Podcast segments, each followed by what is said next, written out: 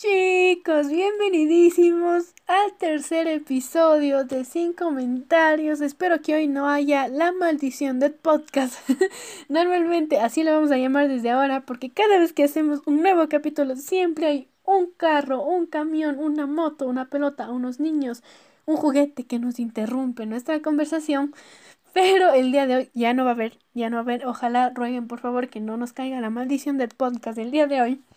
Y pues el capítulo del día de hoy es uno que yo lo estaba esperando para hacer bastante, es uno por el que estaba muy emocionada y es el terremoto del 16 de abril. Yo les había dicho que aquí siempre vamos a hablar sobre temas que hayan marcado bastante al Ecuador, que hayan como que quedado en la historia.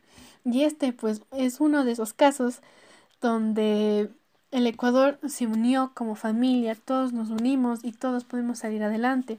Pues para las personas que no son de Ecuador, aquí hubo un terremoto el 16 de abril del 2016. Fue uno de los más grandes que tuvo el Ecuador. Normalmente Ecuador no tiene terremotos. Los, los temblores sí son un poco comunes, pero los terremotos en sí no es que son así eh, que cada semana o cada mes. Y pues este terremoto quedó marcado porque dejó grandes secuelas, fue uno de los más grandes que tuvo el Ecuador. Y eran ya casi las 7 de la noche, seis y media o 7, ya ven, hay un perro. eran ya casi las seis y media o 7, donde el, el epicentro del Ecuador comenzó a temblar. El epicentro fue en Pedernales, a casi a la costa del Ecuador, y pues realmente fue uno de los acontecimientos que más eh, nos marcó. Ya para las seis y media comenzó a temblar y se podría decir que fue tan fuerte que tantos edificios se cayeron, se cayeron muchísimas casas, mucha gente se quedó sin hogar, otros se quedaron encerrados bajo tierra. Y pues después de, eh, de este temblor, de este terremoto, la gente comienza a pedir ayuda. Como fue en Pedernales, Pedernales comienza a pedir ayuda a toda la a todas las ciudades. Entonces fueron, eh, fueron doctores, bomberos de Quito, o sea, fueron de cuencas, de ciudades de la sierra, de la Amazonía, a venir a ayudar a toda esta gente. Imagínense el daño que causó para que estén pidiendo ayuda a todos los doctores, de toda la gente. Hubo gente que vino del extranjero a ayudar porque era algo que no se esperaba, era algo que, wow, eh, no es muy común aquí. Entonces, hay un documental famosísimo que se llama El 16 de abril, donde muestra imágenes reales de todo, esto, todo este temblor y cómo pasó.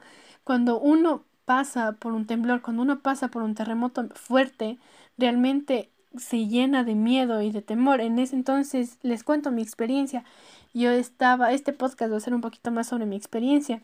Yo estaba eh, acostada en mi cama. Yo soy de la ciudad de Cuenca, de una ciudad de sierra. Por suerte no estuve cerca del epicentro, porque fue de 8 punto algo y en, en Cuenca se sintió de 7.2, 7.3. Realmente no estoy muy segura, no me acuerdo mucho, pero lo que sí me acuerdo es que ese día yo iba a celebrar el cumpleaños de mi madre, y íbamos a salir a comer, entonces yo estaba acostada en mi cama cuando yo sentí que las ventanas se movieron, todo se movía, yo salí corriendo, por suerte mis tíos son, son mis vecinos, mi papá no se encontraba, mi papá estaba trabajando y pues les cuento que después de todo este temblor a la semana a mi papá le tocó viajar. Él es médico, entonces le tocó viajar a Pedernales, al epicentro, y realmente las imágenes que él nos mandaba eran imágenes muy fuertes.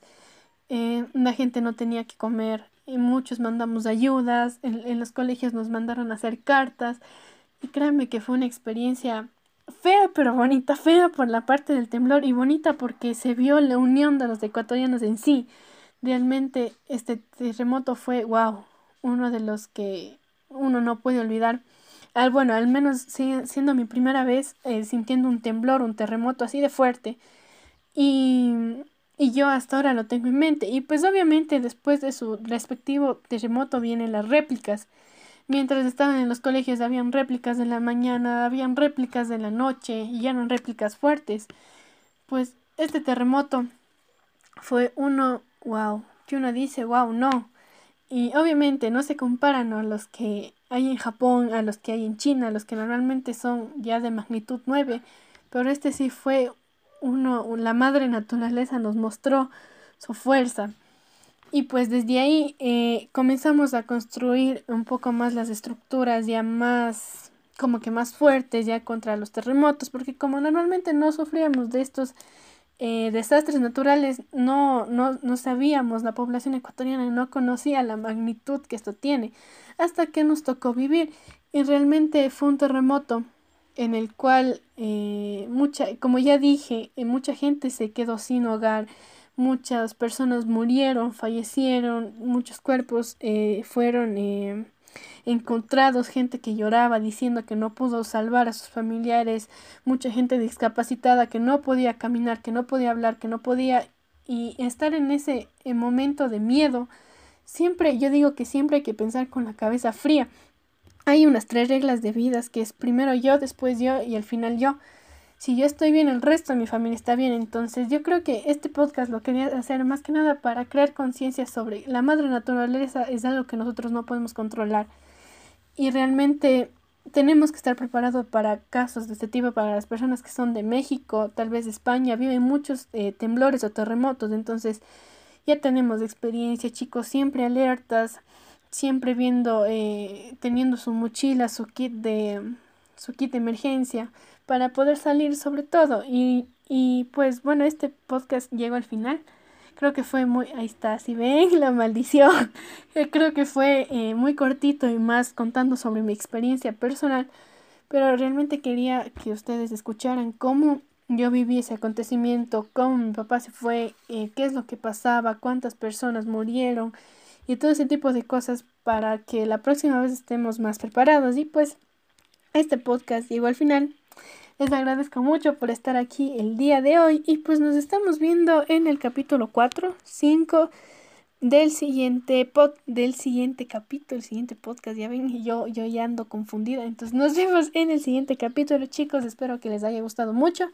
Y pues si es que desean más, busquen este documental del 16 de abril. Realmente es muy fuerte, tiene imágenes fuertes, pero nos hace crear conciencia sobre que la madre naturaleza es tan poderosa. Nos vemos chicos, ha sido un gustazo.